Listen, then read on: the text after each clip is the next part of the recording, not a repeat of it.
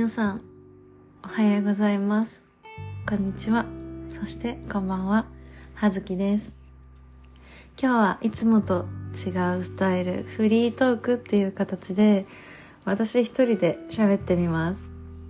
今は、仕事を終えて、全部の仕事を終えて、ソファに座って、アイスクリームとご褒美、ハーブティーを飲みながら、ゆっくりしています。うん。皆さんはゴールデンウィークどんな風にお過ごしでしたでしょうか？私は8割、ちょっと8.5割ぐらいお仕事させてもらいながら、2割は好きなことゆっくりできたかな天気も良かったし、気持ちよかったですね。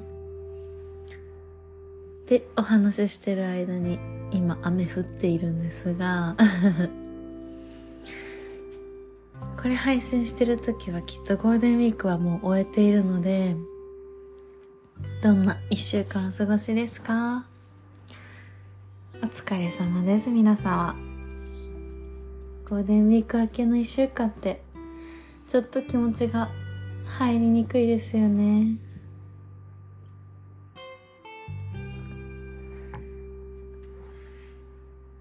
たくさんご褒美した人もいるかもしれないし、逆に今、代わりのゴールデンウィークをとっている人もいるかもしれないですね。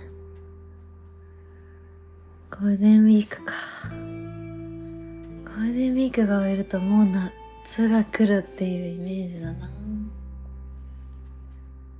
まあそんなこんなで今日は一人でノンストップで最近の私の考えてたこととか発見とかあとはインスタグラムで少し質問いただいたのでそういうのもお答えしていこうかなっていうノープランなポッドキャストです、今日ものんびり散歩の途中でもいいし通勤途中でもいいしのんびり聞いてください。アイスブレイクで一つお話小話？そう。今雨が降ってるんですけど1個目の仕事終わって最後のお仕事でちょっと発送業務でコンビニに行ってきたんですけどその時も雨降ってるから傘持とうと思って。傘持ってこう傘手に持って荷物持って出かけてで徒歩3分ぐらいかな。ちょっと歩いてコンビニに着いたらあれ？私傘持ってる。あれ？私なんか濡れてる。傘持ってってたのにはなんかわかんないけど忘れて傘さしてなかったです。なんかでも今思い返したら多分雨が気持ちよくてさす気にならなさすらなくていいかさす気にならなかったのかな？って思うんですけど。そう案の定帰り道もなんか気持ちよかったから傘ささずにただ傘を手に持って雨の中歩いて帰ってきました。ねえ。そう最近私忘れっぽいなとかあれこんなことできなくなっちゃったのって思うことが多々あって。うん。そうそれをしら考えて調べて発見したのでちょっとシェアしますね。私物事をいや記憶の仕方覚え方が基本映像なんですよ。映像で頭の中に思い出させる。例えばなんだろうな。あの服を見たらあの時だあの時のに着てたよね。であの時ああいう風に言ってたよね。そういえばあの後ピザ食べに行ったよね。とかこうどんどん一つをきっかけに映像が流れてきて思い出せるんです。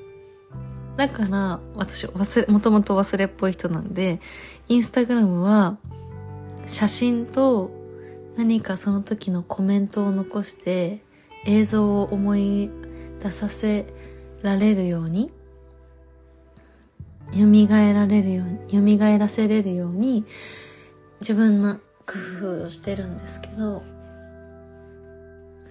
そう。で最近立て続けに玄関に物を忘れることが多くて。っていうのはこれ忘れそうだから玄関に置いておこうってことあるじゃないですか。で置いてるのに靴履いて荷物持って荷物の隣にその持っていくものがあるのに玄関に置いてきちゃうの。で、言われるまで気がつかない。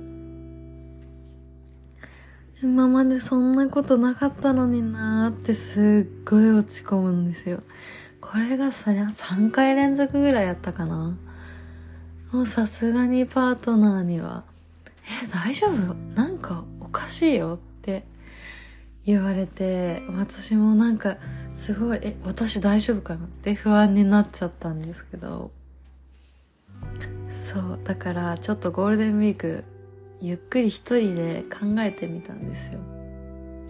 なんで私そんな風に視界に入ってるのに忘れちゃうんだろう。そんな時に見つかった言葉がえっ、ー、となんだっけ。認知特性。そう認知特性。そう普段から映像で覚えてるなとかあ映像イメージトレーニングが完璧になったらすぐ動けるなっていう意識はあって。例えばお仕事で「あちゃんあれやってきて」って言われた言われても反射的に「はい」って言っちゃうけどもう一回その言葉を頭の中でリピートさせて言葉というかもはや音。で言葉を認識してそれをイメージして映像化してようやく動ける。そういう風に過ごしていてだからちょっと人よりワンテンポ遅い。かでだけどイメージが整ったらそっからのアレンジってすごい得意なの。だから物覚え早いって言われることもあったしなんか最初とろいよね。思ったよりなんかとろいね。って言われることもあるんですけどそうそういうことだったんだって紐がと紐解けてでその忘れ物？どうして今までできたことができなくなったんだろうってまた考えた時に思い返したらその時その出かけ先でのことばかり映像化してた。そっちに頭をずっと使って動画再生してたから今目の前の家を出る瞬間の動画再生が全くできてなかったの。心ここにあらずみたいな感じかな。そう。だから反省すごく反省した。あそういうことか。私どこか悪いんじゃなくてきっとこういうことなんだなっていうまた自分の理解。そう。だけどずっとそのままでいいはずはないので何か努力をしなきゃいけない。と思って今私は玄関先にメモをペンを置くようにしています。うんアイス溶けちゃう。うん。そう。映像にできないのであれば例えば家出る前までにやっておくべきこととか思いついたら買ってくるものとか思いつきでメモに殴り書きできるようにしていてそれはあのもう線が入ってるので一応枠枠ごとに綺麗に書けるんですけどそうそういった努力は必要。なぜなら一人で生きてるわけじゃないから。あとはなんか簡単なものだったらスマホの LINE の機能とかでリマインドくんリマインドくんだよね。を使ったり。そう。今までいろんな工夫してきて例えば iPad のメモ帳に書いたり iPhone のリマインドを使ってみたりとかもういろんなあちこちに思いつきでタスクを書いてたもんだからそりゃ分かんなくなっちゃって今はもうアナログにシンプルに玄関に置いてるメモに書くようにしています。これに共感できる人いるかな？皆さん認知特性何タイプですか？視覚タイプと聴覚タイプとあと何だったかな。文字認識音認識映像認識みたいなタイプがあってでさらにそれをより細かく認識を分けてる人もいてこれを調べてたどり着いたのはホンダ式認知特性チェック。っていうホンダ式認知特性研究所っていうサイトがあってそのテストなんですけど40問答えていく。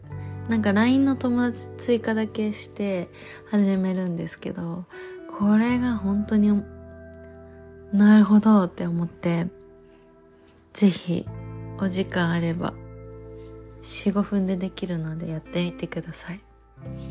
ちなみに私はファンタジーと辞書がタイプですが強かったです。ね聞いてる人何のこっちゃって感じなんですけどぜひやってみてください。うん。アイスが最高に美味しいです、うん、そう。あともう一個私の最近の悩みが、尊敬する人誰ですかって言われた時に、誰一人浮かばないかったこと。なんか、仕事先の先輩に、うん、そういえば、ハズキの尊敬するバリスタとかいるのって言われて、それは名だたるバリスタの方々いっぱい存じ上げてますけどもうなんかその質問の答えの後に一切誰も浮かばなかったんですよね。であ浮かばないってことはいないってことだねって言われて、まあ、先輩は30代1個1個というかまあ一世代一世代までいかないですね。上の先輩でうん。でそれって悪いことなのかなって最初思っちゃってそっからずっと考えてたんです。けどよくよく考えてみたら今までコーヒーバリスタにかかわらず尊敬する人ってあんまりいなくてなぜならだってその人をになりたいって思ったって生まれた環境も育った環境も違うしその人と同じものを揃えてその人と同じ場所で働いてもその人にはなれないっていう経験をしたことがあってなんかそういう自分が思い描くような人になりたいって思ったら今は情報溢れてるから調べれるじゃないですか。だからそここ6年？大学生ぐらいから？尊敬しますっていう人は正直浮かばないんです。って話を相談したら友人に。友人に相談したんですよ。これって悪いことなの？ってしたらそれは別に悪いことじゃない。っていう話になってディスカッションしてたら結果的にこれって Z 世代的考え方なのかな？っていう話になって。私26歳になる代なんですが96年生まれ今27歳になる年の人たちから2010年生まれの人までいわゆる Z 世代って呼ばれるんですけど、1個前のエピソードでサニーが話してたようになんかプロセス大事だけどもうそこすっ飛ばしてつながっちゃえばいいじゃんっていうノンクロンを始めた。って言ったのも思い出せるように情報がもう好きなようにキャッチできる時代だから自分は自分で作れる。かつ、うん、どこか自分のいいところを常に優位として持ってられるんじゃないかなって思ったんです。通じるかな、ま、これは一概に全ての方には言えないしあくまでも一個人の考え方なので。でこれをね一個世代が上の両親に相談した時言った時にすごい納得してくれてもう上の、うん、両親ぐらいの世代の時ってもうついていきます。弟子にしてください。ひたすら同じことをする。その人と同じことをする。とか。なんだろう。そういう目指し方。俺についてこい的な。うん教わり方教え方が確かにあったけど今はそういうのは向かないよねっていう話になって。それはやっぱり私たちが生まれた時にもう Windows97 でしたっけ？もうネットも自由に使えるようになっていてその中で学生生活を過ごせたからかなって思ったっていうこれオチもないね。ちなみに Z 世代の次の世代って何だろうって調べたら2010年から2020年の今小学生とかを過ごしてる子たちはアルファ世代って呼ばれてるみたいであの私たちの何が違うかってまず教育部門でネットワークを取り入れてる。デジタルにすごく強い。あとは LGBTQ とかそういうあの考え方がベーシックになってフラットな世界線なのでもしあ私たちみたいにもうあのなんだろう。性別でその他っていうのを選択肢になかった学生生活を過ごした私たちとは違うか、えー、見方。当たり前を持っている世代らしいです。でね友人とえー、その子たちがこう活躍する時代ってどんな景色になってもいると思うって話をした時したら思いつくのは、うん、一番イージーに思いついたのは服装。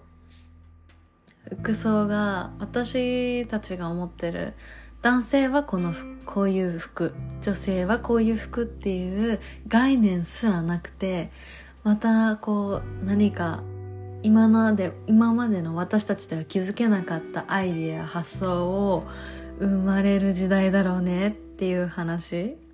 あとはスマートフォンじゃなくてもうなんか例えばスマートフォンみたいなメガネをかけてるとかみたいな。意外と遠くない話かもよって話をしました。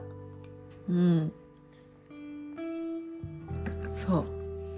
で、私が考えたのは、そんなメガネをかけてたら、お化粧っていらなくなるよ、もしかして。だってもう一枚フィルターがかかってるんだから、お化粧モードとか、なんだろう、その、アイコンをかぶせられるようになったら、もう、何、現実で自分を彩る必要もなくなっちゃうのかなとか、なんだか、ドラえもんの世界を見てるみたいだけど今後ありえてくるんだろうな。やっぱりオチのない話でした。ごめんなさい。うん。そんなこと考えてる。休日でした。何してるんでしょう私。でも日々そういうふうにこうひょなんか意外なことが考えるきっかけになってるんですよね。よく私のインスタグラムを見て文章を読んでくださる方もその感想を直接言いに来てくれる人もいたりして。でも読み返してみると自分こんなこと言ってたんだとかうわいい言葉書いてるなとか思うんですよね。その書いてる時にそういう感情でそういうふうに思ったから勢いで書いてて意外と数週間後抜けてたりするんですよ。インスタグラムっていう形で私の記憶をとどめることができてよかいい時代だな。うん。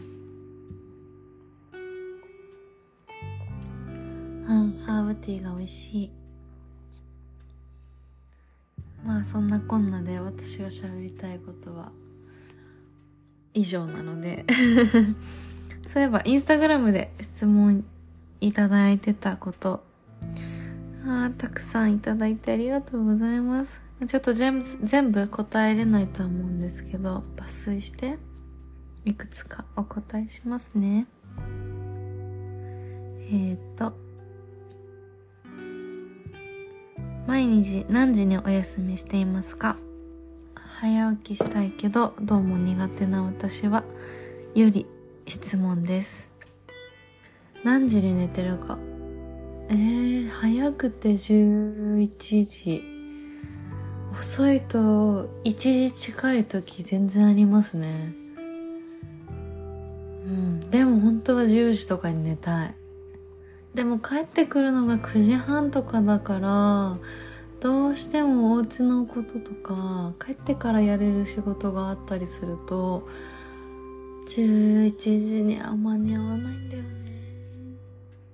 なのでそれぐらい12時までに寝れた12時に寝れたらいいなって目標でいつも過ごしてます。で起きるの5時半でしょ？5時間半っていうあんまり良くない睡眠してるんですけど。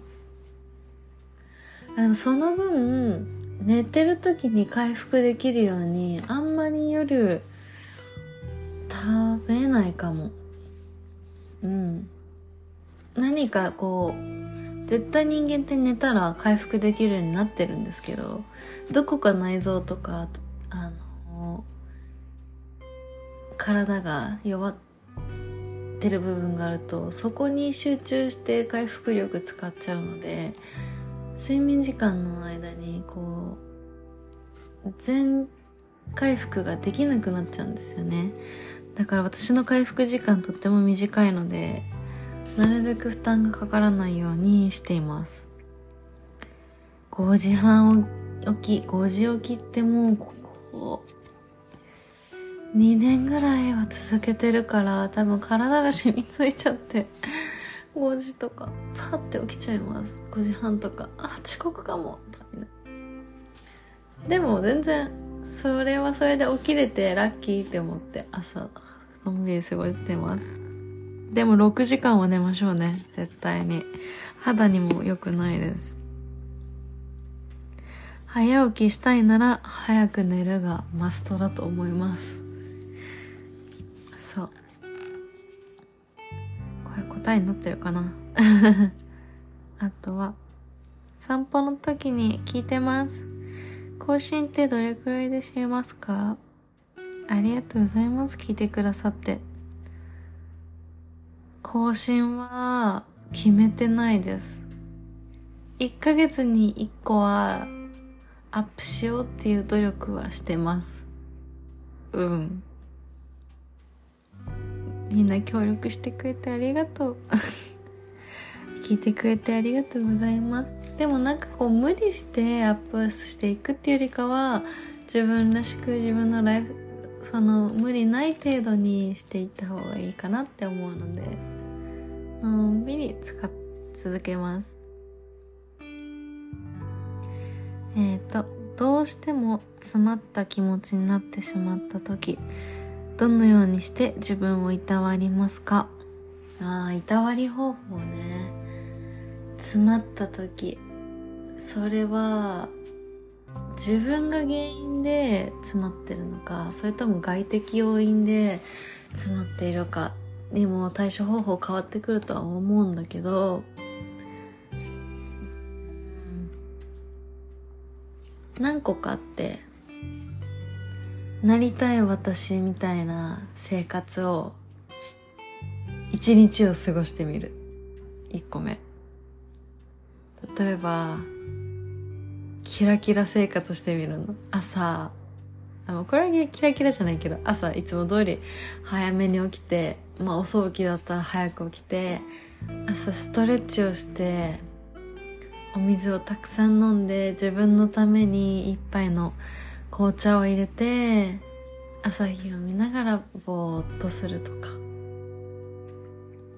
なんか何とも言えない至福感を感じられる時間を作ります。あとはもうどうしても抜け出せない時とかはそんなんじゃリフレッシュにならないって時は掘り下げます自分を。どうしてそうなったの？とかどう今何がしたいのって自分に質問します。自分にインタビューする。そういろんな人にインタビューしてるみたいに自分にインタビューしてあげる。でそので出てきたわがままを叶えてあげるの。そうだよね。わかるわかる。だって頑張ったもんね。えー、今ケーキ食べたいの？もう買いに行っちゃおう。食べよう。っていう風にしちゃう。あとはなんだろう。あ映画を見て泣きに行く。もうそんな、ま、向き合ってる余裕もない時とか言葉にできない時。なんかわかんないけど今すごく泣きたいとかすごく詰まってる。って時は映画見て泣きに行きます。私が必ず泣ける映画はファインディングドリーです。アニメ。アニメーション。ファインディングドリーは泣けちゃうのよ。最後のシーンが。うん。なんか私同じ映画見れる何回も見れる人なのでもう知ってる映画見に行きます。それは例えばもう夜更かし決定でも見たりします。もう自分の欲求通りに。そのタイプ3タイプかな。うん。もしやりたそうなものあったらやってみてください。バリスタ志望です。どうして今の職場で働こうと思いましたか？これはね今の職場は自分の全てにおいて成長できる場所だと思ったからです。もうずっと飲食やってきてまあ会社員時代もありましたけど接客はずっと続けてて接客面で自分より劣る人をに出会わなくなったんですよ。カフェで働いてカフェで一緒に働く人も含めて。で今の職場ってカフェじゃないんですよ。なんだろういわゆるカあのレストランで言ったらカフェのもうちょっとフォーマルな感じ。レストラン的な立ち位置？そう。接客も素晴らしいしコーヒーも素晴らしいし。でとっても心地よくて居心地悪い何度も言ってるのに居心地悪いって感じたこと一回もないんですよ。なかったんですよ。でいざ入ってみるともう自分がこうやったら嬉しいだろうなっていう風にちょっとドヤ顔してやってたこととかももうそれが当たり前。スタンダードなんですよ、はあ、やっぱ素晴らしいここのお店って思ったあとはコーヒーバリスタとしての腕を磨きたくて。まあ、磨くそこに入ったから磨けるわけじゃなくてそこに入ることによってより自分にこうなんだろうの自分の背中を正しているというかお尻を叩いてるようなその修行をしてるようなところ気持ちでいい緊張感を常に持ちながら働けると心にから思ったので懇願しました。こんな感じかな。あのそうですね。美味しいコーヒーの入れ方。うん。スケール使ってください。あの、美味しい入れ方っていっぱいレシピネオンライン、ネットでいっぱい出てるんですよ。だけど意外とスケールとタイマー使ってる人いなくて、少なくてごめんなさい。あの、思、私が思ってる以上にそういうのを使う人って少なかったんですよね。それがあるだけで全然違うので、ぜひスケールとタイマーは使ってください。人に合わせすぎて疲れてしまいます。人と関わる時に大切にしていることなどありますか？対人関係で心がけていることがあれば教えてほしいです。対人関係人に合わせることに疲れる。ありますよね。私もあるな。なんとなく読めちゃったりしますもするんですよね。こういう悩みを抱えてる人って。うん。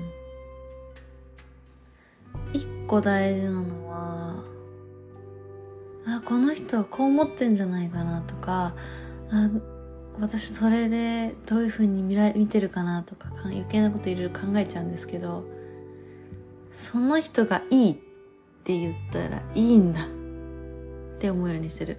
いいっていうのはノーって意味ね。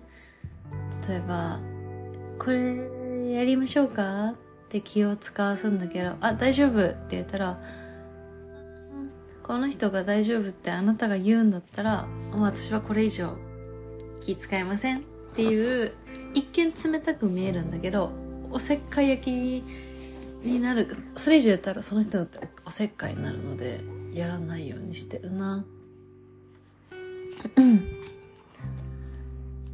なんだろうな人に合わせて疲れてしまう。意見がね自分の意見が持てなくなっちゃうんですよね。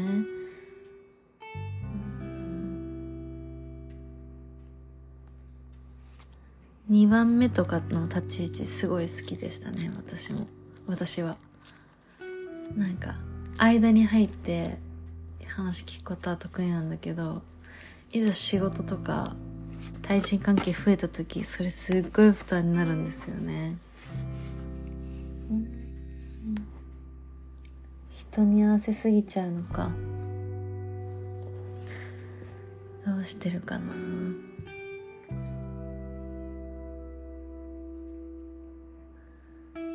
んでも直そう直したくたって直せるものじゃないし直さなくていいものだと思うので。スッと出てこない。これが「ノンストップ!」の怖いとこ。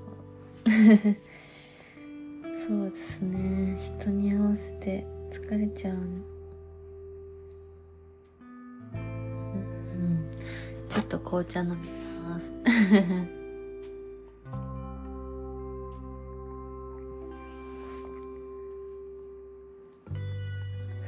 時はなんかどこかはけ口を使作った方がいいですよね。その合わせて疲れるから合わせないようにしようって考えるよりかは考えたって多分それってそう簡単じゃないんですよ。簡単だったらもうやってるだろうし。だからどこかはけ口を常に持っておく。うん。で自分私が一個決めてるのは後悔をどれだけ減らせる減らして過ごせるか。減らして過ごそうって思ってます。だから合わせてしまった後悔とか言わなくて後悔とかってすごいモヤモヤして余計なストレスかかるんですよ。だから根本的に直そうとかじゃなくてヒントとして直す。何かフックにして直していく直すというか改善するのがいいんじゃないかなって思います。後悔しないってこと。意外とその簡単に友達いなくならないですから。縁切られないです。なんか答えになってなかったらごめんなさい。インスタグラムとかだったらね打ち込む時間に考える余裕があるからあれでした。けどうん。最後かな。何しようかな。あ対人関係で心がけてることもう一個ありました。えっとねどんな人でも私必ず目をずっと見てます。しっかり目を見ます。そうやってこう目を合わせに行くとか怖いような目つきで見るとかじゃなくて必ず目を見て私お話しします。お話を聞きます。どんな人でも。それがたとえ苦手だなって思う人でも。その聞く姿勢っていうのはとても大事にしてます。あなたに体から心から傾けてるよって。そうされたら嬉しくないですか？最後今日の投稿の1枚目の青い T シャツはどこのですか？青い T シャツね。あの3.99999終わりはないみたいな書いてある T シャツねあれは古着です私の服はほとんど古着ですタグついていないものは。あタグついてもたまにその古着屋さん載せたりするので。そう。今年もいい T シャツどんないい T シャツに出会えるか楽しみだな。気がついたらもうこんな喋ってましたね。夜も更けてまいりました。私もちょっと眠くなってきました。ではこんな感じで今日のフリータイムは結ぼうかなと思います。最後まで聞いてくれてありがとうございました。それでは今日も良い一日をお過ごしください。あ何か聞きたいこととか質問あったらこの Spotify の質問ボックスにを設けておくので問いかけてみてください。じゃあねおやすみなさい。もしくはいってらっしゃい。